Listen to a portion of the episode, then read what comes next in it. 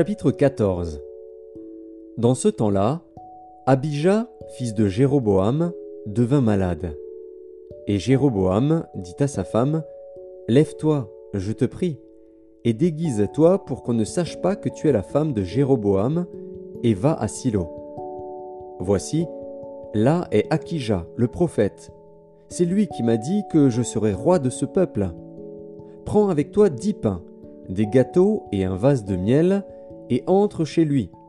Il te dira ce qui arrivera à l'enfant. La femme de Jéroboam fit ainsi. Elle se leva, alla à Silo, et entra dans la maison d'Akija. Akija ne pouvait plus voir, car il avait les yeux fixes par suite de la vieillesse. L'Éternel avait dit à Akija, La femme de Jéroboam va venir te consulter au sujet de son fils, parce qu'il est malade tu lui parleras de telle et de telle manière. Quand elle arrivera, elle se donnera pour une autre. Lorsqu'Akija entendit le bruit de ses pas, au moment où elle franchissait la porte, il dit Entre, femme de Jéroboam. Pourquoi veux-tu te donner pour une autre? Je suis chargé de t'annoncer des choses dures. Va, dis à Jéroboam Ainsi parle l'Éternel, le Dieu d'Israël. Je t'ai élevé du milieu du peuple. Je t'ai établi chef de mon peuple d'Israël. J'ai arraché le royaume de la maison de David et je te l'ai donné. Et tu n'as pas été comme mon serviteur David, qui a observé mes commandements et qui a marché après moi de tout son cœur, ne faisant que ce qui est droit à mes yeux.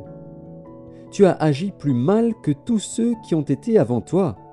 Tu es allé te faire d'autres dieux et des images de fonte pour m'irriter et tu m'as rejeté derrière ton dos. Voilà pourquoi je vais faire venir le malheur sur la maison de Jéroboam. J'exterminerai quiconque appartient à Jéroboam, celui qui est esclave et celui qui est libre en Israël, et je balayerai la maison de Jéroboam comme on balaye les ordures, jusqu'à ce qu'elle ait disparu. Celui de la maison de Jéroboam qui mourra dans la ville sera mangé par les chiens, et celui qui mourra dans les champs sera mangé par les oiseaux du ciel car l'Éternel a parlé. Et toi, lève-toi, va dans ta maison. Dès que tes pieds entreront dans la ville, l'enfant mourra. Tout Israël le pleurera et on l'enterrera, car il est le seul de la maison de Jéroboam qui sera mis dans un sépulcre, parce qu'il est le seul de la maison de Jéroboam en qui se soit trouvé quelque chose de bon devant l'Éternel, le Dieu d'Israël.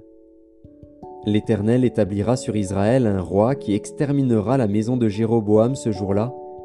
Et n'est-ce pas déjà ce qui arrive? L'Éternel frappera Israël, et il en sera de lui comme du roseau qui est agité dans les eaux.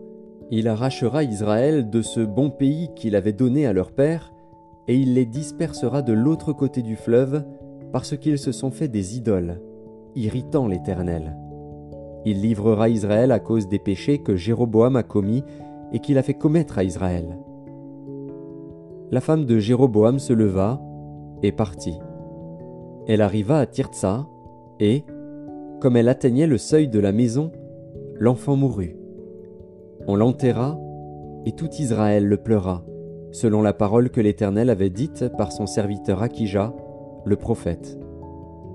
Le reste des actions de Jéroboam, comment il fit la guerre et comment il régna, cela est écrit dans le livre des chroniques des rois d'Israël.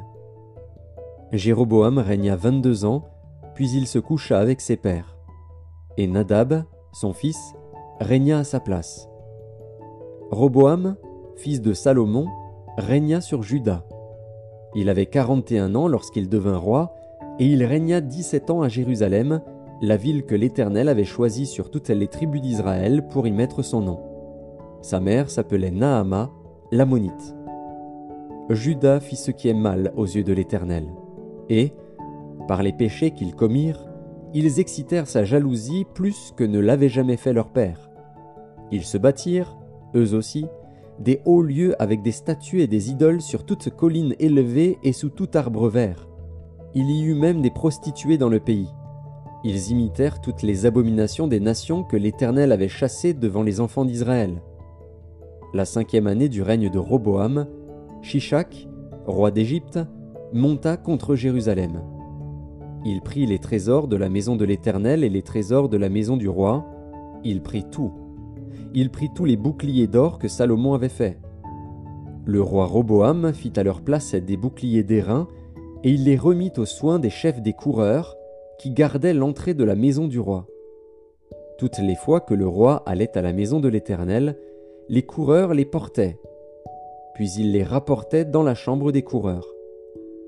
Le reste des actions de Roboam et tout ce qu'il a fait, cela n'est-il pas écrit dans le livre des chroniques des rois de Juda? Il y eut toujours guerre entre Roboam et Jéroboam. Roboam se coucha avec ses pères, et il fut enterré avec ses pères dans la ville de David. Sa mère s'appelait Naama, l'ammonite, et Abijam, son fils, régna à sa place.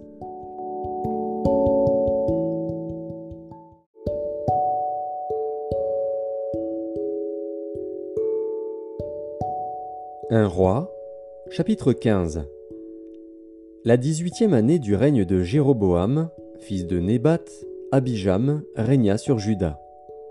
Il régna trois ans à Jérusalem.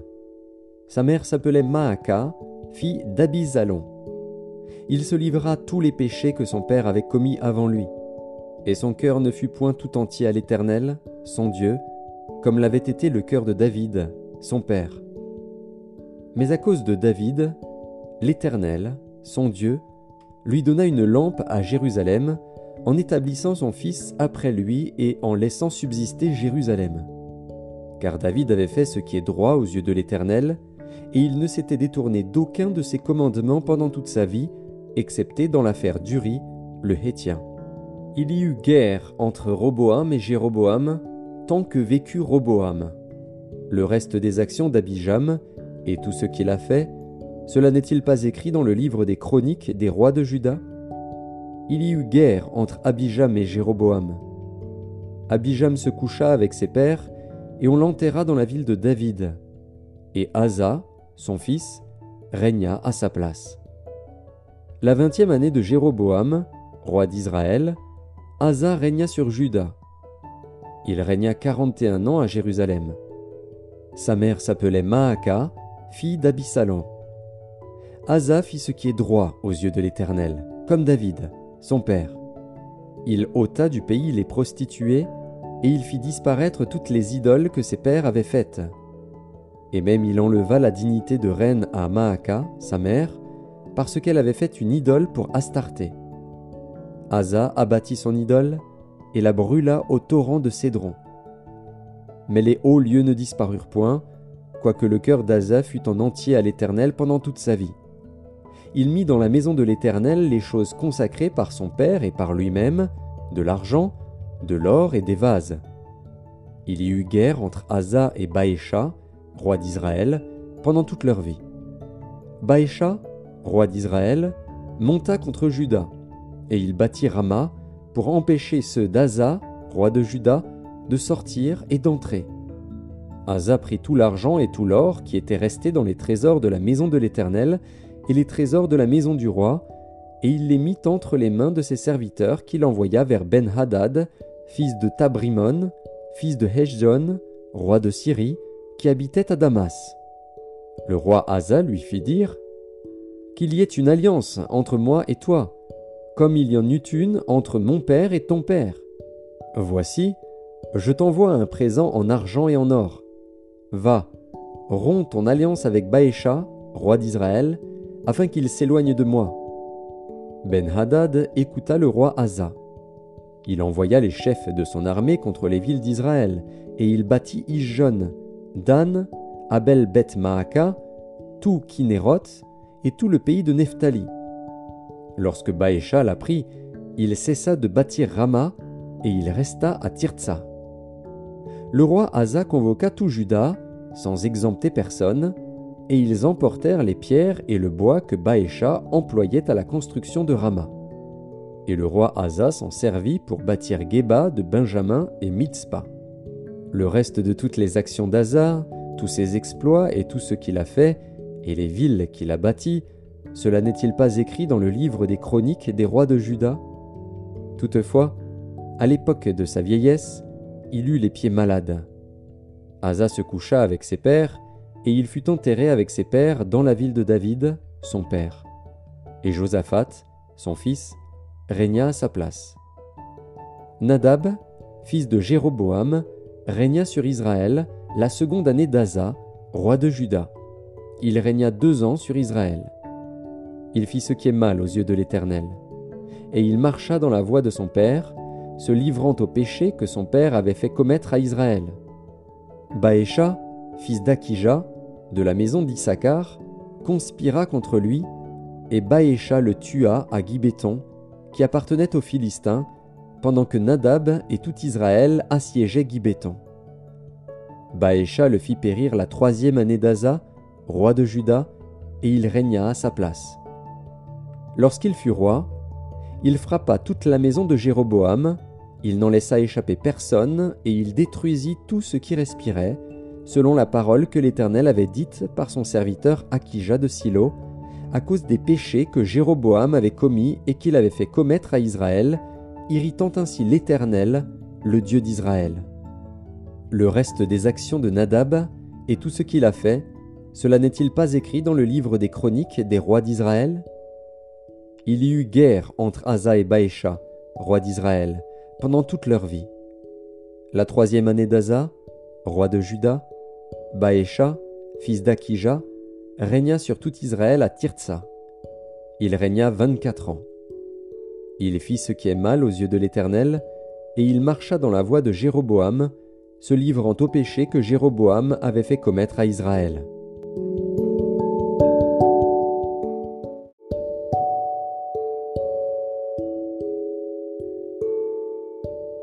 Un roi, chapitre 16 La parole de l'Éternel fut ainsi adressée à Jéhu, fils de Hanani, contre Baécha.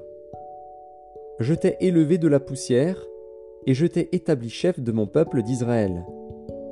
Mais parce que tu as marché dans la voie de Jéroboam, et que tu as fait pécher mon peuple d'Israël, pour m'irriter par leurs péchés, voici, je vais balayer Baécha et sa maison, et je rendrai ta maison semblable à la maison de Jéroboam, fils de Nébat. Celui de la maison de Baécha qui mourra dans la ville sera mangé par les chiens, et celui des siens qui mourra dans les champs sera mangé par les oiseaux du ciel. Le reste des actions de Baécha, ce qu'il a fait, et ses exploits, cela n'est-il pas écrit dans le livre des chroniques des rois d'Israël? Baécha se coucha avec ses pères, et il fut enterré à Tirtsa et Éla, son fils, régna à sa place. La parole de l'Éternel s'était manifestée par le prophète Jéhu, fils de Hanani, contre Baécha et contre sa maison, soit à cause de tout le mal qu'il avait fait sous les yeux de l'Éternel, en l'irritant par l'œuvre de ses mains et en devenant semblable à la maison de Jéroboam, soit parce qu'il avait frappé la maison de Jéroboam. La vingt-sixième année d'Asa, roi de Juda, Éla, fils de Baécha, régna sur Israël à Tirtsa. Il régna deux ans. Son serviteur Zimri, chef de la moitié des chars, conspira contre lui. Éla était à Tirtsa, buvant et s'enivrant dans la maison d'Artsa, chef de la maison du roi à Tirtsa. Zimri entra, le frappa et le tua, la vingt-septième année d'Asa, roi de Juda, et il régna à sa place. Lorsqu'il fut roi et qu'il fut assis sur son trône, il frappa toute la maison de Baécha, il ne laissa échapper personne qui lui appartint, ni parent ni ami. Zimri détruisit toute la maison de Baécha, selon la parole que l'Éternel avait dite contre Baécha par Jéhu, le prophète, à cause de tous les péchés que Baécha et Éla, son fils, avaient commis et qu'ils avaient fait commettre à Israël, irritant par leurs idoles l'Éternel, le Dieu d'Israël. Le reste des actions d'Éla, et tout ce qu'il a fait, cela n'est-il pas écrit dans le livre des chroniques des rois d'Israël? La vingt-septième année d'Asa, roi de Juda, Zimri régna sept jours à Tirtsa. Le peuple campait contre Gibéton, qui appartenait aux Philistins. Et le peuple qui campait apprit cette nouvelle. Zimri a conspiré, et même il a tué le roi. Et ce jour-là, tout Israël établit dans le camp pour roi d'Israël Omri, chef de l'armée. Omri et tout Israël avec lui partirent de Gibéton, et ils assiégèrent Tirtsa. Zimri, voyant que la ville était prise, se retira dans le palais de la maison du roi, et brûla sur lui la maison du roi. C'est ainsi qu'il mourut, à cause des péchés qu'il avait commis en faisant ce qui est mal aux yeux de l'Éternel, en marchant dans la voie de Jéroboam, et en se livrant aux péchés que Jéroboam avait commis pour faire pécher Israël. Le reste des actions de Zimri et la conspiration qu'il forma, cela n'est-il pas écrit dans le livre des chroniques des rois d'Israël? Alors le peuple d'Israël se divisa en deux parties. Une moitié du peuple voulait faire roi Tibni, fils de Ginath, et l'autre moitié était pour Omri. Ceux qui suivaient Omri l'emportèrent sur ceux qui suivaient Tibni, fils de Ginath. Tibni mourut, et Omri régna. La trente et unième année d'Asa, roi de Juda, Omri régna sur Israël. Il régna douze ans. Après avoir régné six ans à Tirtsa, il acheta de Shemer la montagne de Samarie pour deux talents d'argent. Il bâtit sur la montagne, et il donna à la ville qu'il bâtit le nom de Samarie, d'après le nom de Shemer, seigneur de la montagne. Omri fit ce qui est mal aux yeux de l'Éternel, et il agit plus mal que tous ceux qui avaient été avant lui. Il marcha dans toute la voie de Jéroboam, fils de Nebat, et se livra au péché que Jéroboam avait fait commettre à Israël, irritant par leurs idoles l'Éternel, le Dieu d'Israël. Le reste des actions d'Omri, ce qu'il a fait, et ses exploits, cela n'est-il pas écrit dans le livre des chroniques des rois d'Israël? Omri se coucha avec ses pères, et il fut enterré à Samarie. Et Akab, son fils, régna à sa place. Akab, fils d'Omri, régna sur Israël la trente-huitième année d'Asa, roi de Juda. Akab, fils d'Omri, régna vingt-deux ans sur Israël à Samarie. Akab, fils d'Omri, fit ce qui est mal aux yeux de l'Éternel, plus que tous ceux qui avaient été avant lui. Et comme si c'eût été pour lui peu de chose de se livrer au péché de Jéroboam, fils de Nebat, il prit pour femme Jézabel, fille d'Edbahal, roi des Sidoniens, et il alla servir Baal et se prosterner devant lui. Il éleva un autel à Baal dans la maison de Baal qu'il bâtit à Samarie, et il fit une idole d'Astarté. Akab fit plus encore que tous les rois d'Israël qui avaient été avant lui pour irriter l'Éternel, le Dieu d'Israël. De son temps, Hiel de Bethel bâtit Jéricho. Il en jeta les fondements au prix d'Abiram, son premier-né, et il en posa les portes au prix de Ségub, son plus jeune fils, selon la parole que l'Éternel avait dite par Josué, fils de Nun.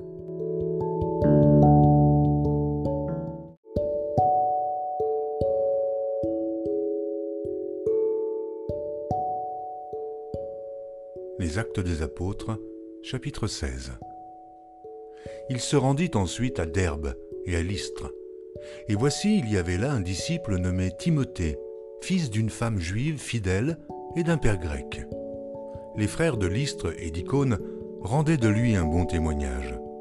Paul voulut l'emmener avec lui et, l'ayant pris, il le circoncit à cause des Juifs qui étaient dans ces lieux-là, car tous savaient que son père était grec.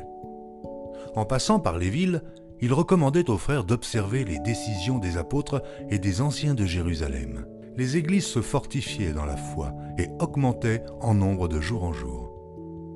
Ayant été empêchés par le Saint-Esprit d'annoncer la parole dans l'Asie, ils traversèrent la Phrygie et le pays de Galatie. Arrivés près de la Mysie, ils se disposaient à entrer en Bithynie, mais l'Esprit de Jésus ne le leur permit pas. Ils franchirent alors la Mysie et descendirent à Troas. Pendant la nuit, Paul eut une vision. Un Macédonien lui apparut et lui fit cette prière. Passe en Macédoine et secours-nous. Après cette vision de Paul, nous cherchâmes aussitôt à nous rendre en Macédoine, concluant que le Seigneur nous appelait à y annoncer la bonne nouvelle. Étant partis de Troas, nous fîmes voile directement vers la Samothrace et le lendemain, nous débarquâmes à Néapolis. De là, nous allâmes à Philippe, qui est la première ville d'un district de Macédoine et une colonie. Nous passâmes quelques jours dans cette ville. Le jour du Shabbat, nous nous rendîmes hors de la porte vers une rivière où nous pensions que se trouvait un lieu de prière. Nous nous assîmes et nous parlâmes aux femmes qui étaient réunies. L'une d'elles, nommée Lydie, marchande de pourpre de la ville de Thyatire, était une femme craignant Dieu et elle écoutait. Le Seigneur lui ouvrit le cœur pour qu'elle fût attentive à ce que disait Paul. Lorsqu'elle eut été baptisée avec sa famille, elle nous fit cette demande. Si vous me jugez fidèle au Seigneur, entrez dans ma maison et demeurez-y. Et elle nous pressa par ses instances. Comme nous allions au lieu de prière, une servante qui avait un esprit de python et qui, en devinant, procurait un grand profit à ses maîtres, vint au devant de nous et se mit à nous suivre, Paul et nous. Elle criait Ces hommes sont les serviteurs du Dieu Très-Haut, et ils vous annoncent la voie du salut. Elle fit cela pendant plusieurs jours. Paul, fatigué, se retourna et dit à l'esprit Je t'ordonne au nom de Jésus-Christ de sortir d'elle. Et il sortit alors même. Les maîtres de la servante, voyant disparaître l'espoir de leur gain, se saisirent de Paul et de Silas et les traînèrent sur la place publique devant les magistrats. Ils les présentèrent au prêteur en disant Ces hommes troublent notre ville. Ce sont des juifs qui annoncent des coutumes qu'il ne nous est permis ni de recevoir ni de suivre, à nous qui sommes romains. La foule se souleva aussi contre eux, et les prêteurs, ayant fait arracher leurs vêtements, ordonnèrent qu'on les bâtît de verges. Après qu'on les eut chargés de coups, ils les jetèrent en prison, en recommandant au geôlier de les garder sûrement. Le geôlier ayant reçu cet ordre, les jeta dans la prison intérieure, et il mit les cèpes aux pieds. Vers le milieu de la nuit, Paul et Silas priaient et chantaient les louanges de Dieu, et les prisonniers les entendaient. Tout à coup, il se fit un grand tremblement de terre, en sorte que les fondements de la prison furent ébranlés. Au même instant, toutes les portes s'ouvrirent et les liens de tous les prisonniers furent rompus. Le geôlier se réveilla et, lorsqu'il vit les portes de la prison ouvertes, il tira son épée et allait se tuer, pensant que les prisonniers s'étaient enfuis. Mais Paul cria d'une voix forte Ne te fais point de mal, nous sommes tous ici. Alors le geôlier, ayant demandé de la lumière, entra précipitamment et se jeta tout tremblant aux pieds de Paul et de Silas. Il les fit sortir et dire Seigneur, que faut-il que je fasse pour être sauvé? Paul et Silas répondirent Crois au Seigneur Jésus, et tu seras sauvé, toi et ta famille. Et ils lui annoncèrent la parole du Seigneur, ainsi qu'à tous ceux qui étaient dans sa maison. Il les prit avec lui à cette heure même de la nuit. Il lava leurs plaies, et aussitôt il fut baptisé, lui et tous les siens. Les ayant conduits dans son logement, il leur servit à manger, et il se réjouit avec toute sa famille de ce qu'ils avaient cru en Dieu. Quand il fit jour, les prêteurs envoyèrent les licteurs pour dire au geôlier Relâche ces hommes. Et le geôlier annonça la chose à Paul. Les prêteurs ont envoyé dire qu'on vous relâcha. Maintenant donc, sortez et allez en paix. Mais Paul dit au licteur Après nous avoir battus de verge publiquement et sans jugement, nous qui sommes romains, ils nous ont jetés en prison, et maintenant ils nous font sortir secrètement. Il n'en sera pas ainsi. Qu'ils viennent eux-mêmes nous mettre en liberté. Les licteurs rapportèrent ces paroles aux prêteurs, qui furent effrayés en apprenant qu'ils étaient romains. Ils vinrent les apaiser et les mirent en liberté en les priant de quitter la ville. Quand ils furent sortis de la prison, ils entrèrent chez Lydie et, après avoir vu et exhorté les frères, ils partirent.